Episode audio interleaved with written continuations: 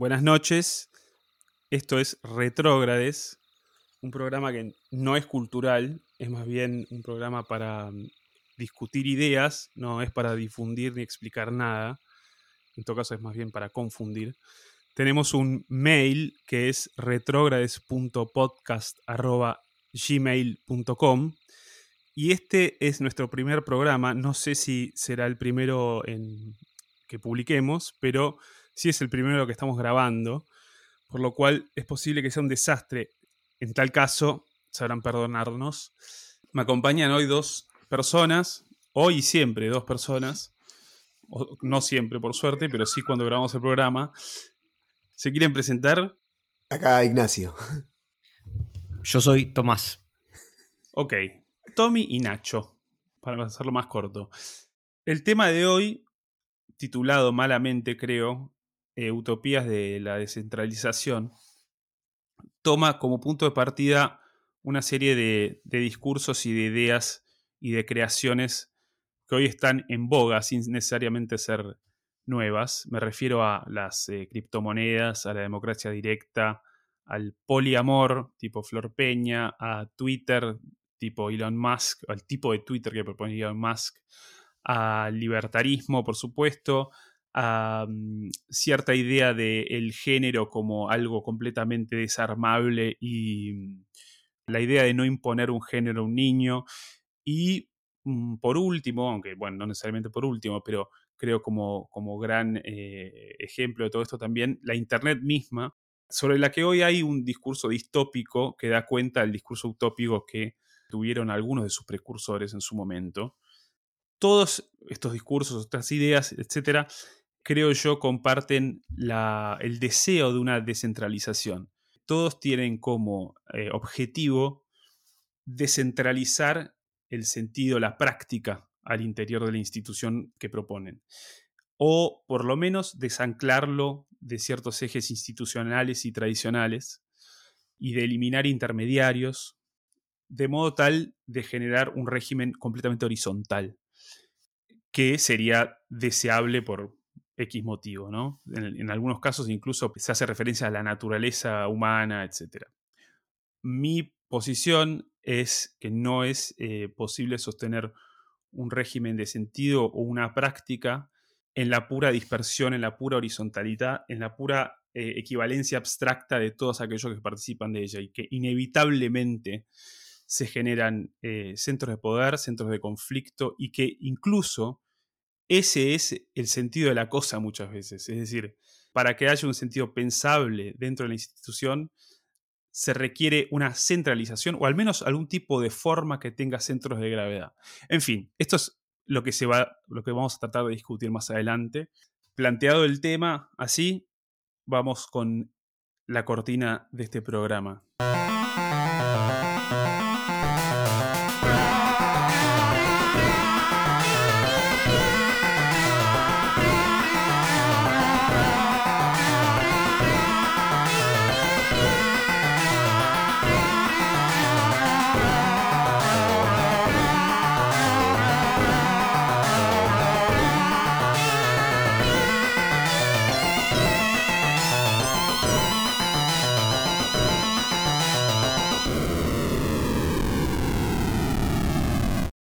Para seguir explicando esta idea de la descentralización y de estas eh, instituciones, dentro de las cuales hay algunas que ciertamente tienen un discurso utópico, Internet lo tuvo, las criptomonedas lo tienen y tienen una comunidad de creyentes, no solo de inversores.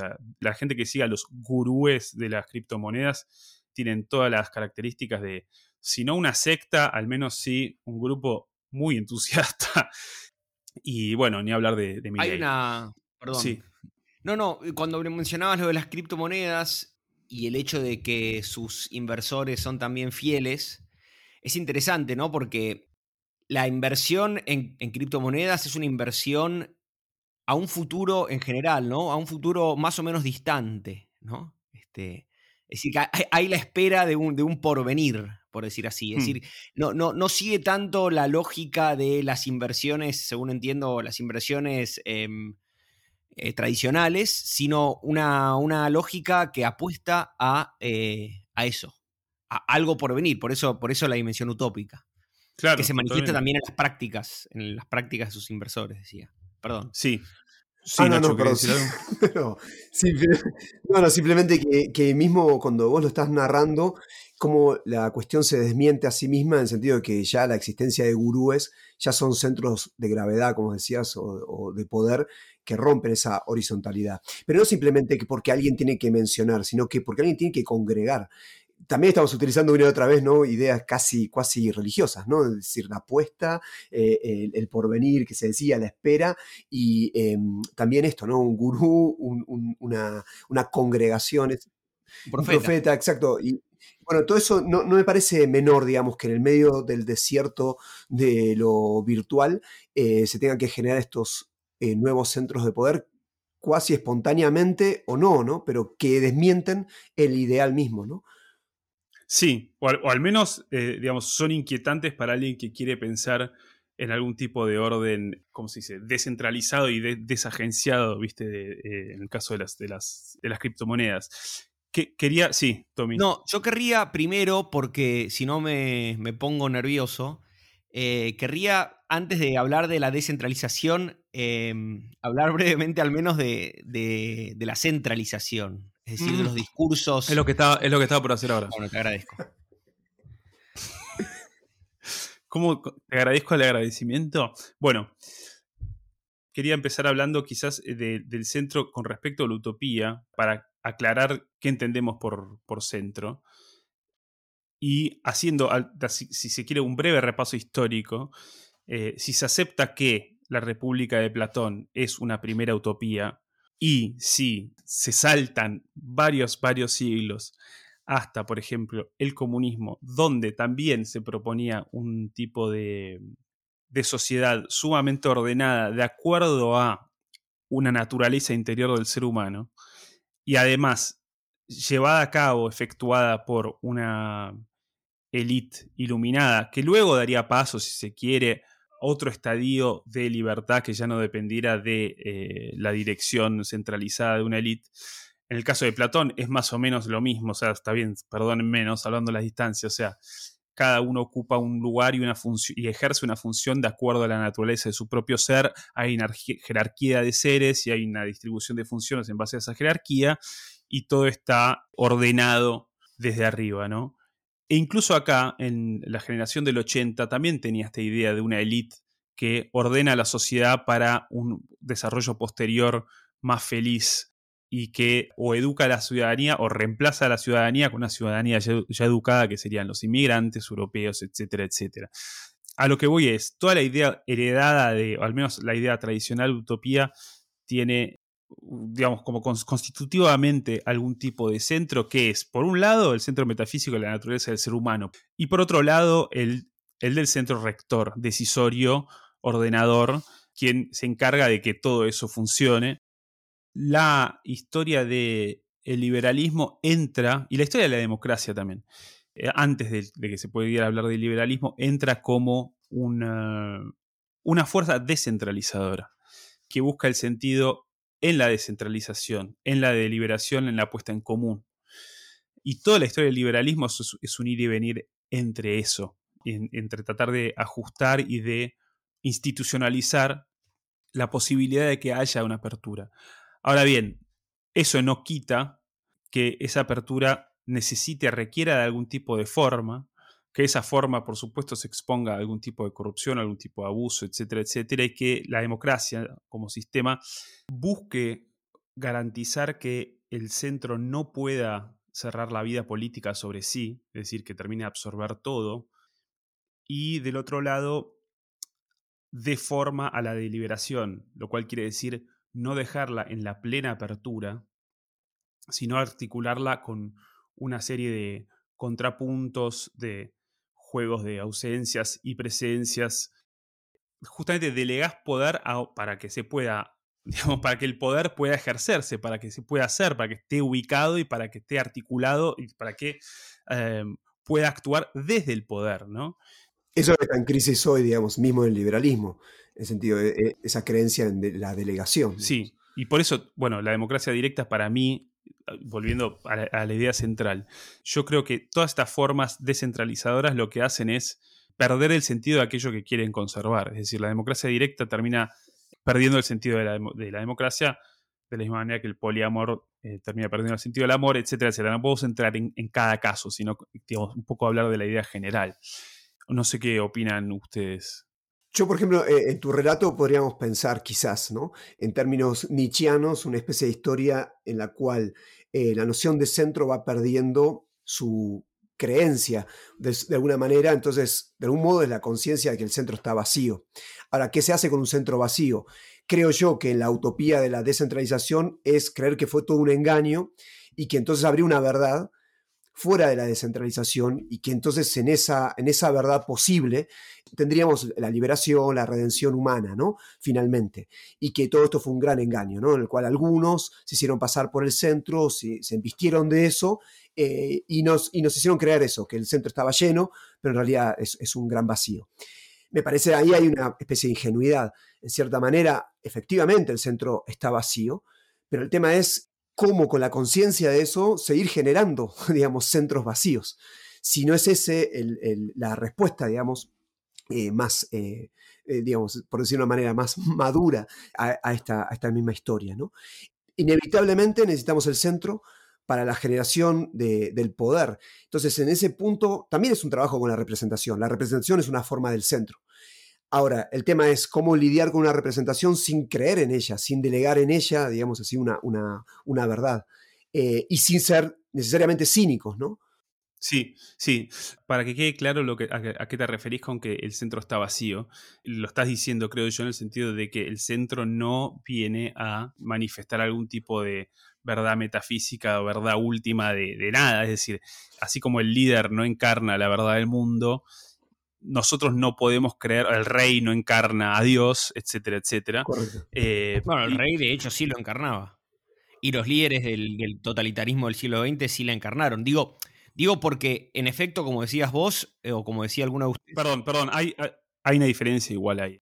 Eh, una cosa es una comunidad de creyentes católicos reales y otra cosa es un tirano en el que cree, puede creer. Sí, está bien, pero formalmente, formalmente de algún modo este, los líderes totalitarios eh, son depositarios de la misma verdad providencial, por decir así, sea esté determinada teológicamente o no, de la que eran depositarios los monarcas este, católicos, me parece, ¿no? No sé, me parece. Digo, pero en cualquier caso, es interesante que la democracia haya dado lugar a su, a su traición más definitiva, ¿no? A su clausura, a su propia clausura, con los totalitarismos, digamos. Probablemente no haya habido sistemas más centrados que los sistemas totalitarios del siglo XX. Digo, digo para, para pensar las tensiones, este, esta duplicidad que en alguna conversación preliminar mencionaba Nacho, entre este, una tendencia a la descentralización, que sería propia de la democracia, del capitalismo, etcétera, pero a la vez producto quizá eh, o derivado quizá de, una postulación, de la postulación de una descentralización pura o abstracta, ¿no? Eh, termina, termina apareciendo un líder inevitablemente, digamos, termina apareciendo la caricatura del centro, ¿no? Sí, o la encarnación de, eh, de la descentralización, en el sentido de quien viene a garantizarte finalmente como, como, lo que decíamos al principio, la figura de, de, estos profetas, de estos gurúes y demás, es, realmente, o, Elon Musk, está bien, nadie cree, creo que Elon Musk, ah, bueno, hay gente muy fanática de Elon Musk que creen que realmente es una, especie de, de, mente completamente excepcional. Sí, de profeta, claro, de profeta, de profeta del futuro, la persona, sí. la persona que nos va a llevar a otro, otro planeta, etcétera, etcétera. Eh, en ese punto, un paréntesis, perdón. Sí. Eh, un paréntesis, hay una conversación buenísima entre Elon Musk y, y Werner Herzog, en el documental de Herzog sobre la Internet, que es muy bueno, eh, cuando, eh, no, recuerdo bien, pero Elon Musk le está contando de su proyecto para poder viajar a la Luna, y, obviamente Herzog lo escucha fascinado, pero dice que tiene un problema que es que sabría cómo llegar a Marte. perdón, a Marte, sabría cómo llegar, eh, eso dice él, ¿no? Después hay que ver si uno le cree, porque promete muchas cosas que después no, no cumple Elon Musk, como todo profeta, pero... Pero digo, sabría cómo llegar, pero no sabría cómo volver. Y Herzog le pregunta, ¿pero por qué querrías volver? A mí, a mí, a mí llévame, a, a Marte, le dice, ¿no? Quiero decirlo como contraposición también, digamos, eh, al, menos en un sentido metafórico, de, de la tendencia y de la aceptación y de la celebración de la apertura, Herzog, y la traición del propio Musk, ¿no? Que termina remitiendo todo a su casa en Palo Alto, por decirlo de algún modo, ¿no? Una tesis que me parece interesante también ahí eh, en el documental ese de Herzog es que Internet ahí aparece como centralización en realidad, porque puesto en el cosmos, por decir una manera, o visto desde el cosmos, eh, lo que se ve es una humanidad tendiente a cerrarse sobre sí misma y en última instancia también a generar una sola vía eh, posible. Me parece que la tesis de Herzog también va por ahí, porque en un momento dice, bueno, digamos, cae Internet, cae todo, por decir un modo. O sea, la utopía descentralizadora en realidad es una sola utopía, entonces es una centralización en definitiva. Sí, sí, sí. Creo que ahí, a ver, hay, hay, hay varios puntos. Por un lado, en cuanto a la mm, a esto que decís, Nacho, ahora está la idea de que la tecnología pueda ayudarnos a descentralizar las criptomonedas, por supuesto, está basado en esto. Pero por detrás, lo que, digamos, inevitablemente creo se está insinuando, a, una, a pesar de, la idea, de la idea misma, es eh, una delegación en el sistema tecnológico que justamente centralizaría y, digamos, agruparía la, ¿cómo se dice? La, la, dirección, la eficiencia, la transparencia de todo y terminaría siendo una, una suerte de hipercentralización abstracta ¿no? de, de todo el asunto. Hay un tema interesante ahí que es los prejuicios que terminan entrando en los algoritmos. No sé si, saben de estos casos, pero algoritmos que eh, uno pensando, ah, bueno, es la eficiencia del aparato, ¿viste? Y no, obviamente está escrito humanamente y creo yo, toda herramienta lleva la marca del herrero, ¿viste? No, no es que cualquier tipo de, esperanza de, una, abstracción pura es, una ingenuidad. En fin, el algoritmo termina replicando los, eh, los prejuicios o las inclinaciones, por ejemplo, a excluir cierta gente, a incluir otras, a privilegiar ciertas cosas en, en, desmedro de otras, etcétera, etcétera. Sí, pero es formal eso, ¿no? Digo, a ver, Vos, Ale, decías eh, que eh, las promesas descentralizadoras o las utopías descentralizadoras de, de, las criptomonedas o de las redes en general, ¿no? Porque a fin de cuentas creo que las criptomonedas vienen a, realizar lo que ellas consideran o lo que sus, sus, este, sus soldados consideran las promesas incumplidas de, de las redes, ¿no? Pero digo, estas tendencias descentralizadoras a fin de cuentas terminan este, postulando un centro, o terminan, eh, digamos, desplazando el centro o, o sí, este, ofreciendo una, una, reescritura del centro que sería la delegación en, en, una matriz tecnológica que decís lleva la huella de su herrero, ¿no? O de su, sí, de, quien la, de quien la acuñó. Eso creo que es cierto, pero a la vez, digo, lo que vos, vos hablabas recién de prejuicios, de los prejuicios del algoritmo, y por supuesto puede haberlos, pero creo sobre todo que lo que sucede es que esos prejuicios son, eh, son prejuicios formales, por decir así. Es decir, no son producto de un centro que toma decisiones, sino de la propia lógica este, ciega, por decir así, del mecanismo algorítmico. ¿no? Es decir, yo leí algunos artículos sobre los prejuicios, por ejemplo, de YouTube, la tendencia de YouTube a radicalizar a sus este, consumidores, a sus oyentes o videntes videntes, no, este, ¿cómo se llaman las personas? A sus espectadores, videntes, videntes es otra cosa. No, pero digo, eh, creo que, ahí, si, si, es que se puede hablar de un centro, es como, como decía Nacho en alguna conversación, un centro trans, transhumano, ¿no? Es decir, es un centro maquínico. Es un centro de otro orden. No es el mismo centro que, los líderes totalitarios o que los monarcas ilustrados o que, Pero para, el padre de una familia, ¿no? perdón hay muchas cosas interesantes que van surgiendo, ¿no?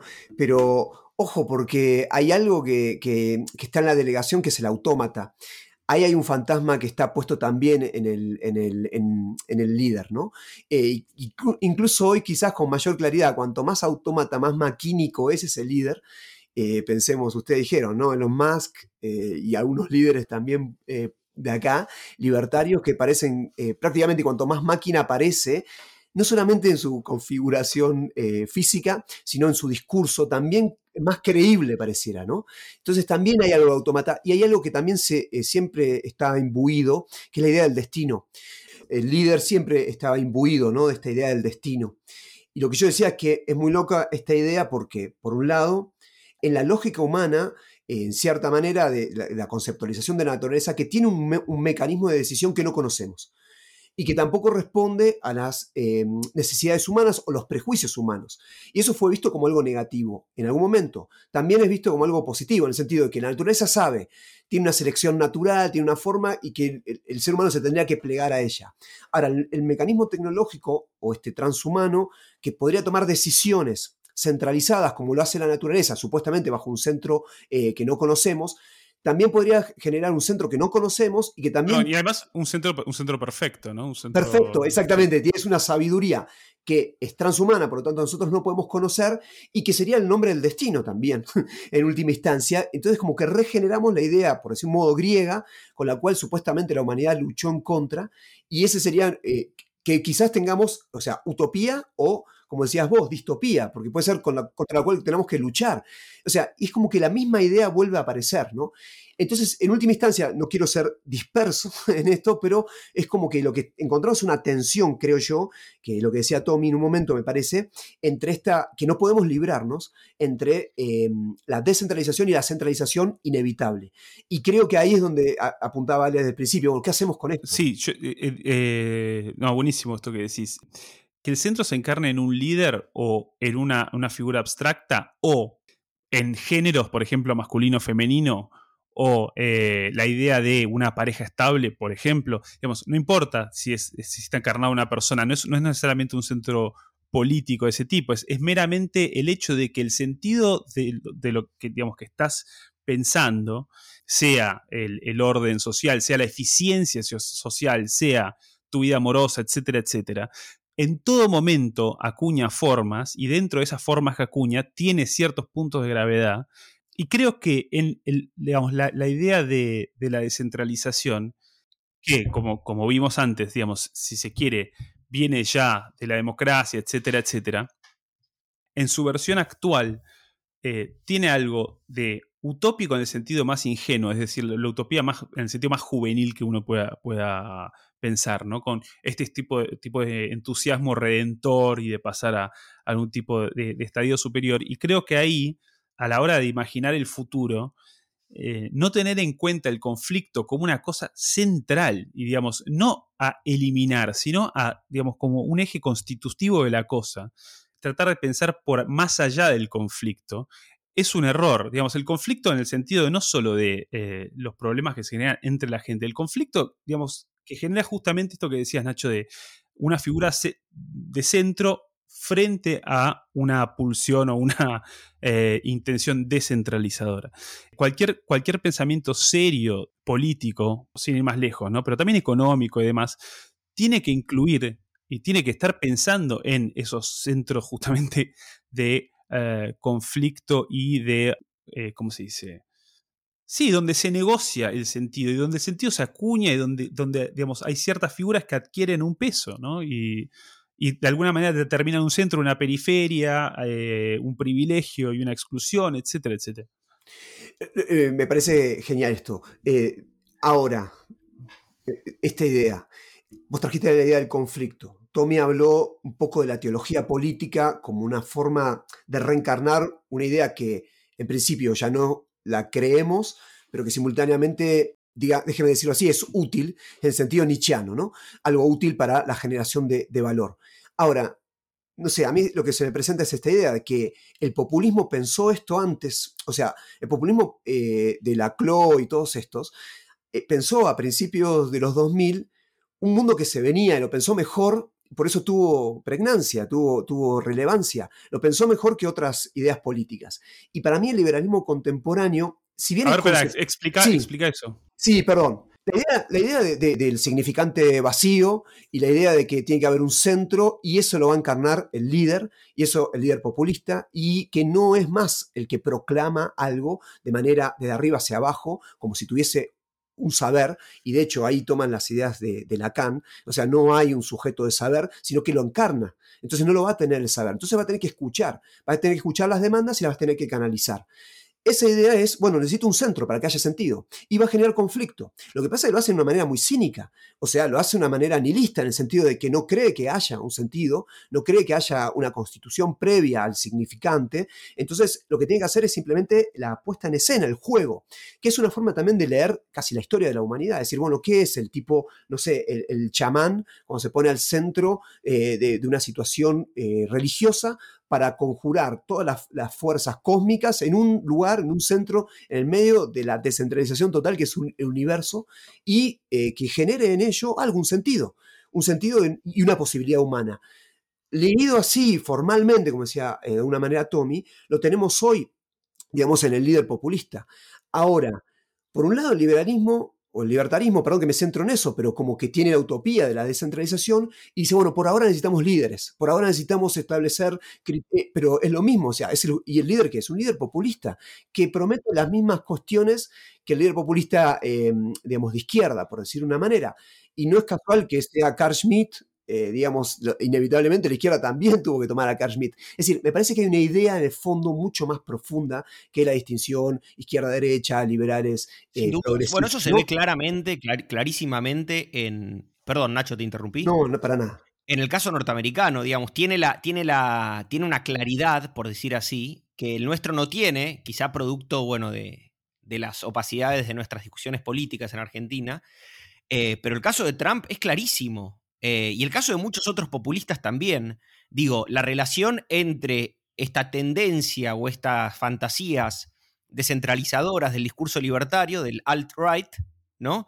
Y un liderazgo tan, tan fuerte y tan palmariamente populista como el de Trump. Obviamente, un populista latinoamericano nunca aceptaría ser identificado con Trump, pero a mí me parece claro, creo que es objetivamente así. Bolsonaro, Bolsonaro lo hace. Bolsonaro sí, sí. Cuando dije latinoamericano quise decir de izquierda, en realidad. Pero digo, y hoy de hecho, y una nota más, porque creo que, que, viene al caso. Hoy de hecho escuchaba el Daily, el podcast del New York Times sobre mm, sobre la historia de Alex Jones, que no sé si saben quién es. Alex Jones es un periodista conspirativo. Eh, tiene un sitio, creo que es un sitio web, un canal de YouTube que se llama Infowars, un programa de radio, incluso lo escuchan millones de personas en Estados Unidos, es muy popular. Obviamente este, apoyó a Trump y apoya a Trump hizo circular muchas teorías conspirativas, pero la más polémica de todas fue aquella que hizo circular en torno de Sandy Hook, que fue una de estas masacres estudiantiles en Estados Unidos en 2012, que se donde murieron 23 chicos de nivel primario o incluso de, nivel eh, de jardín infantes. Bueno, la cosa es que se, le hizo un juicio al tipo este. Eh, y, y, finalmente fue considerado culpable. Pero bueno, lo que quería decir yo es que estas teorías conspirativas, a fin de cuentas, este, por un lado buscan impugnar el centro, porque las teorías conspirativas siempre refieren al centro. ¿No? La idea es que Sandy Hook es una conspiración del Estado norteamericano para quitarle las armas, el derecho a portar armas a los ciudadanos libertarios, por decir así. Pero, por un lado, está la impugnación del centro, pero por otro lado necesitas, del profeta, eh, necesitas del portavoz del sentido. Sí, bueno, de, quien, de quien denuncia la conspiración, de quien sabe, de quien tiene la información, de quien, de quien te dice cómo es, quien te canta la justa respecto de toda esta gente que te está cagando, ¿no? O sea, estaba pensando en, el tema de. Me quedé pensando en, esto del líder populista, del conflicto y demás, y de, esta figura que eh, canaliza demandas, eh, etcétera, etcétera. En el caso de Laclau, que recuerdo muy bien cuando hubo manifestaciones en contra de Cristina hacia el final del segundo término de Cristina, decía, esta es la Argentina que se está yendo, esta es la, Argentina que está desapareciendo, fue todo lo contrario, ¿no? Digamos, eh, simplemente para dejar claro que, está bien, quizás no, es un argumento fuerte, pero hay una valoración positiva, es decir, hay un, deseo del populista de parte de él. Y no es que viene cualquier populista, es decir, ahí mismo, por más que esté describiendo digamos, de, una manera muy, simplificada, creo yo, la, la, dinámica esa. Termina echando por la ventana la posibilidad, al menos como lo describiste vos, Nacho, no sé, eh, la posibilidad de que el sentido tenga algún tipo de legitimidad, es decir, que, lo que se esté deliberando no sea meramente un conflicto, que es un conflicto que en realidad no dice nada. Pero te puedo interrumpir con esto, perdón, ¿eh? pero vos lo dijiste antes, de alguna manera esto pasa a espaldas, ¿no? Por detrás, dijiste vos, se van regenerando formas. Y nosotros queremos leer un poco ese por detrás también, ¿no? O sea, inconscientemente se van, y eso es un poco lo que estamos tratando de pensar, esta idea de que hay una tensión que va más allá de las proclamas o de los emergentes, digamos, de que un modo están tratando de narrar esto que pasa, más allá de la CLO, eh, y, perdón, eh, y cierro esto, pero también yo ponía, eh, pensaba el ejemplo en, con Podemos, la izquierda populista, también cuando le surgió Vox o Le Pen en, Francia, etcétera, ese populismo de derecha lo consideran, esto no es populismo, es populismo, es exactamente la misma práctica, la misma ontología, por decir un modo, que estaban diciendo ellos. O sea, no les gusta porque efectivamente están mucho más atrás de su propia idea. Bueno, el caso de, ese tipo de movimientos, eh, Cinque Stelle en, Italia, eh, es siempre un poco el mismo, es decir, impugnarlo desde afuera y tratar de, como dice Milley, por ejemplo, ¿no? Eh, o como dice Trump, limpiar el sistema, vamos a resetear la cosa, vamos a... Drain the swamp. drain the swamp, etcétera, etcétera. Y cuando llegan al poder, por supuesto que se vuelven conservadores, porque la lógica misma, la dinámica misma, no del poder que está ahora. Es decir, eh, es, una, es, una, gran ingenuidad pensar, no, lo que pasa es que el sistema de ahora me lleva a que yo me tenga que volver más conservador y que no pueda son pasos hacia y después va a venir el momento en el cual, etcétera, etcétera. Eh, el mundo ha vivido tanto estas promesas eh, que francamente a mí me, me, ¿cómo se dice? Mi stupille, se dice en italiano, me, me sorprende, me deja estúpido. O sea, eh, ver que hay gente que realmente cree que es así. Es decir, pensar la política sin poder es una forma de no pensar la política, no de pensarla. Y por eso me parece esperable que desde el vacío, cuando llegas al poder, ponle que efectivamente llegaran, no teniendo una idea clara de cómo pensar el conflicto de cómo pensar el centro, digamos, de cómo pensar la, gestión del centro y demás, o de los centros, de las formas que necesariamente se constituyen y que no es que monopolicen, sino que simplemente detienen eh, más poder que, que otros, ¿no? Eh, al no poder pensar eso, al, no ir hacia el poder con una forma pensada, terminan totalizándolo. Es decir, el reverso del libertarismo es el libertaritario. El, reverso de cualquier tipo de utopía política tiene en sí, eh, digamos, colma el vacío con la totalidad. Y mm, ese es el, riesgo latente ahí. Exacto. Eh, y que se dé a la vez en el mismo sujeto, digamos, me parece que es como que va confluyendo la contradicción, ¿no? Eh, se va encarnando la contradicción misma. ahora, por un lado no podemos lidiar con esta idea porque nos parece demasiado cínica. Es decir, que, bueno, el poder es así, el poder, por decir de una manera, es abstracto, es generación simplemente de confluencia de fuerzas y debemos tomarlo así nomás si uno dice eso, o sea, obviamente no convoca, no genera poder. O sea, pareciera ser que el poder necesita un engaño, que es que esta vez sí va a ser definitivamente el momento en el cual el poder no va a ser poder, se va a descentralizar, no va a ser soberano eh, y que de alguna manera va a delegar finalmente el poder a cada uno, que es donde debería estar, eh, donde el inicio estuvo y donde debería estar. Qué falso. Ahora, tampoco podemos lidiar directamente con esta idea de decir, bueno, tenemos que engañar o autoengañarnos.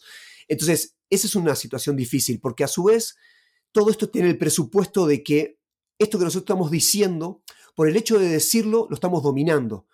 Y no es que se va regenerando necesariamente estas lógicas más allá de que nosotros nos demos cuenta. Es decir, cuando la izquierda se da cuenta que el populismo va más allá de ellos, de alguna manera se está dando cuenta que, que esta lógica no es algo que ellos dominen. Que esa lógica la pueden quizás clarificar de alguna manera, pero también los excede.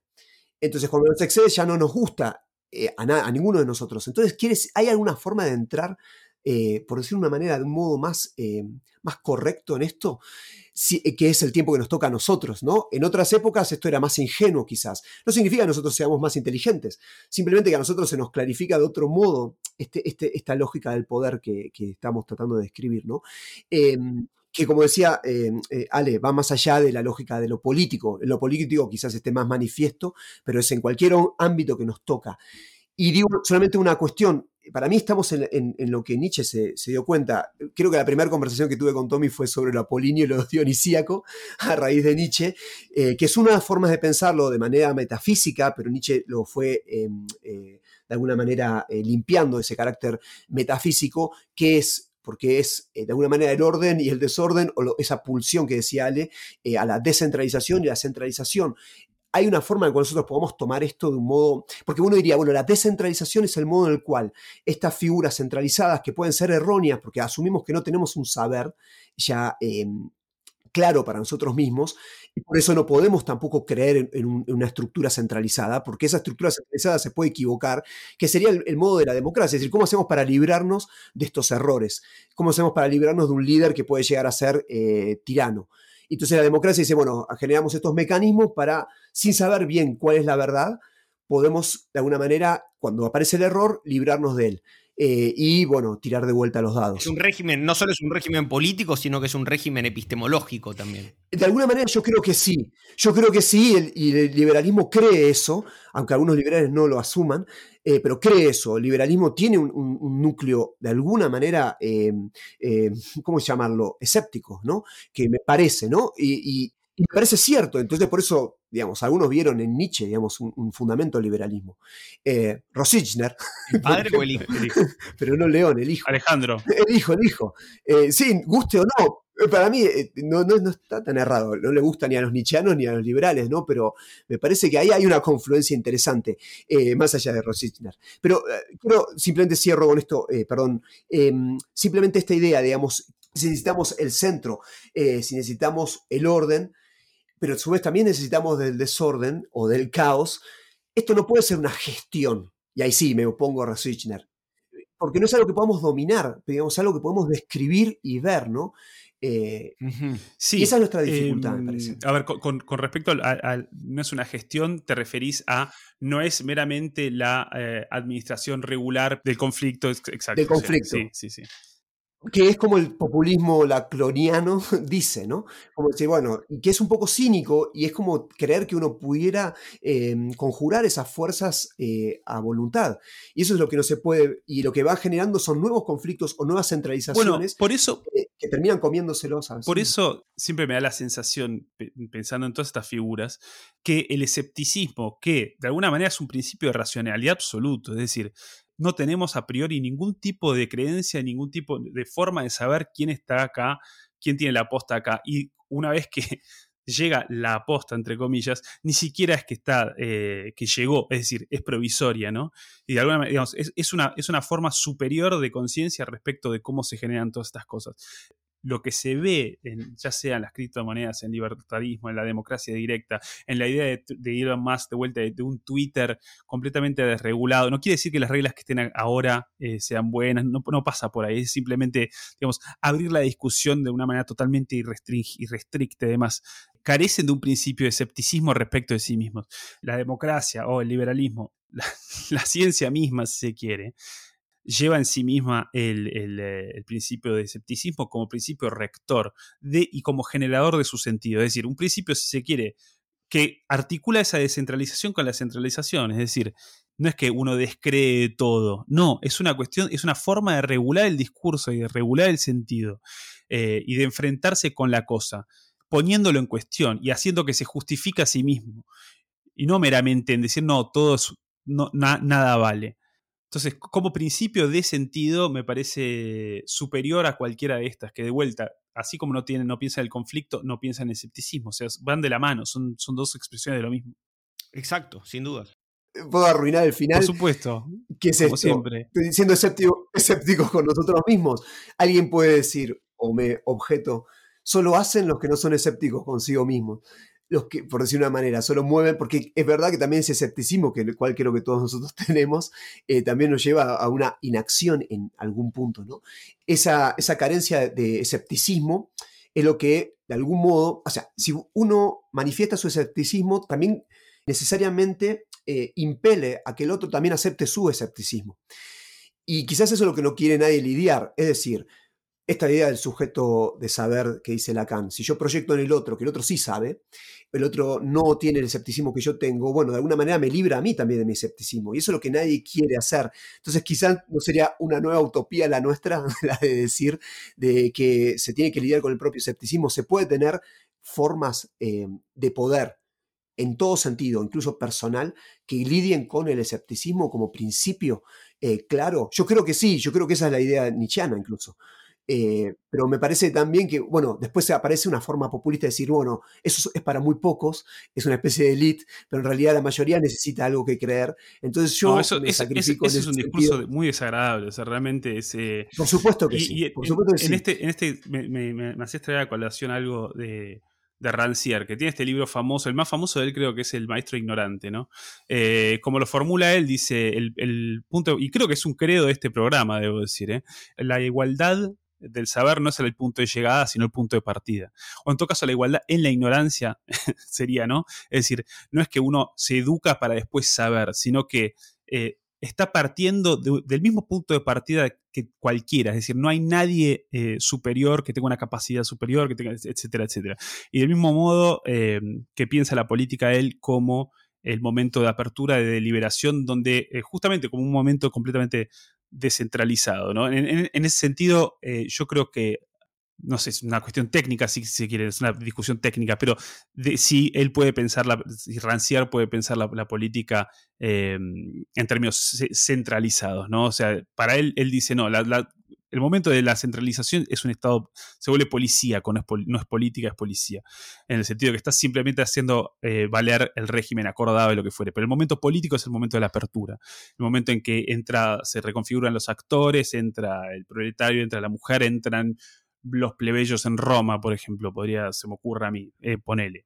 Eh, quizás en, este punto, justamente tal como lo formula él, quizás no se trata de una mm, convicción no escéptica con lo propio, sino como si se piensa el saber o el arrojo, aquello hacia donde, digamos, lo que uno propone, no como una creencia en algo, sino simplemente como, incluso como una articulación, una manifestación de cierta ignorancia o, digamos, de un ensayo y no tanto eh, un cumplimiento, como una idea regulativa, como un ideal regulativo. Sí, o como un ideal regulativo, es decir, no, algo que uno esté encarando y no sé, no sé si estoy retomando igual bien lo que, lo que estaba diciendo. De todos modos, quiero, quiero tomar algo que decías, eh, Ale de Rancière. Yo no recuerdo el, libro sobre la política eh, y lo que recuerdo creo que no lo había entendido, pero sí recuerdo el, de, el, el del maestro ignorante y era interesante ahí porque por un lado, sí, el maestro es ignorante, tan ignorante como sus alumnos,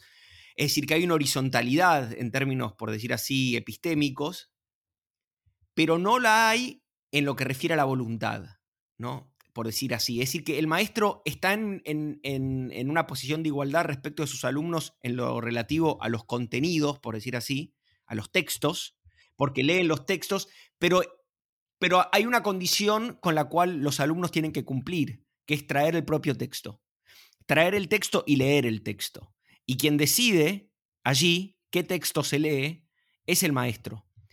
Ah, no recuerdo exactamente, pero creo que él, él, eh, si no lo hacía él, lo interpreté yo así, ¿no? Él escindía estas dos dimensiones, ¿no? Por un lado, la dimensión propiamente, por decir así, epistémica, del saber, del aprender o pedagógica, pero por otro lado, la dimensión disciplinaria, por decir así, o relativa a la voluntad, ¿no? Es decir, que hay, hay una verticalidad ahí.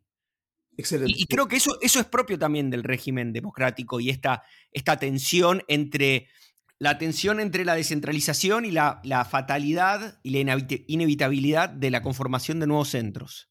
Pero em, puedo, puedo también eh, pensar esa idea con uno mismo uno mismo tiene que tener esas dos lógicas, una disciplina y uno tiene que ser de alguna manera eh, quien, el maestro de sí mismo, en el sentido de que también el, quien, quien se controla a sí mismo, etc. Cualquier cosa que, implique reunión de fuerzas eh, implica una fuerza superior delegada y que de alguna manera formalmente va, a guiar si uno quiere generar algún tipo de, productividad de cualquier tipo. Sí, y con, respecto, digamos, para, también trasladar eso a, lo que decía Tommy del maestro ignorante, es cierto que eh, hay una conducción de parte del maestro y que hay, ¿cómo se dice? Es quien impone la disciplina y quien impone el curso de, de la cuestión, pero también de parte de los, de los alumnos hay una voluntad de aprender, es decir, la voluntad ahí está, está compartida. Es decir, no es que simplemente el maestro viene, impone y los hace em, tragarse el contenido y aprender a la fuerza. Hay una voluntad ahí que está manifestada doblemente, o sea, eh, articulada de, una parte por el maestro, de, la voluntad de enseñar, la voluntad de aprender él también, y eh, la voluntad también de Y simultáneamente la, generación de una asimetría, ¿no? Entonces es como una, lo que vos señalabas, una igualdad que, bueno, quizás estemos en Hobbes en cierto modo, que genera o se produce voluntariamente una disimetría que provoca algo, ¿no? Que no va, que va a ser, por decir de una manera, em, productivo o beneficioso para todos en la, generación de, un algo en común. Sí, sí. Y, digo, porque ahí, estamos conjugando de alguna manera la pregunta que yo trataba de hacer, eso de la descentralización y la centralización, la idea del conflicto, todo eso son fuerzas que inevitablemente van a estar. Quizás la ingenuidad de la utopía es pensar en una solamente de ellas, ¿no? Una centralización pura, por decir una manera, ya eso no está, eh, creo, en el espacio público. O ese sí, ¿no? sí, quizás hay, ¿no? Sí, una forma, sí, sí, más fascista, digamos así, como diciendo hay que lidiar con esto y punto. Hay, y está muy en boga. ¿Cómo? Sí. Hay, no, hay y está muy en boga. Sí, sí, sí. Es, verdad, es verdad. Y por otro lado, la, ingenuidad de la otra eh, utopía, que, son absolutamente em, simétricas, ¿no? Es decir, bueno, efectivamente, lo que es, señalaba eh, Ale al principio, si no escucharon al principio del programa, no sé decir. bueno, em, perdón, me parece. terminar? Sí, me parece que esto le da eh, quizás un buen cierre, siempre provisorio, a, la cuestión. Eh, me parece que tratamos bastante. Quedó el poliamor por hablar, pero bueno, podremos hacer un capítulo. El poliamor. Dedicado. Muy buen, muy buen tema.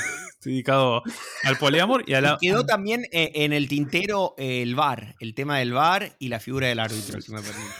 Esto que en el tintero venía de una, de una conversación que tuvimos fuera del aire y que podremos tratar quizás en, algún, en algún otro momento. No sé si les queda algo más por decir. Que nos vemos en la próxima. Así es. Nos escuchamos en la próxima porque hemos decidido no dar la cara. Por supuesto. En fin, hasta la próxima. Entonces, este fue nuestro primer programa grabado de vuelta, no sé si eh, emitido. Esperemos que, nada, haya más. Hasta siempre. Chao.